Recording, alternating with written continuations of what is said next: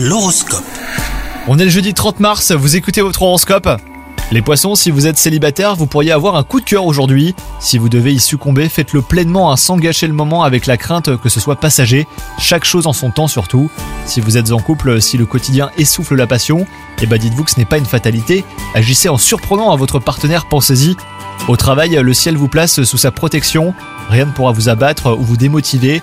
Vous disposerez d'une énergie de lion et d'une créativité qui vous vaudront un rôle central et bien sur de nouveaux projets ou même collaborations.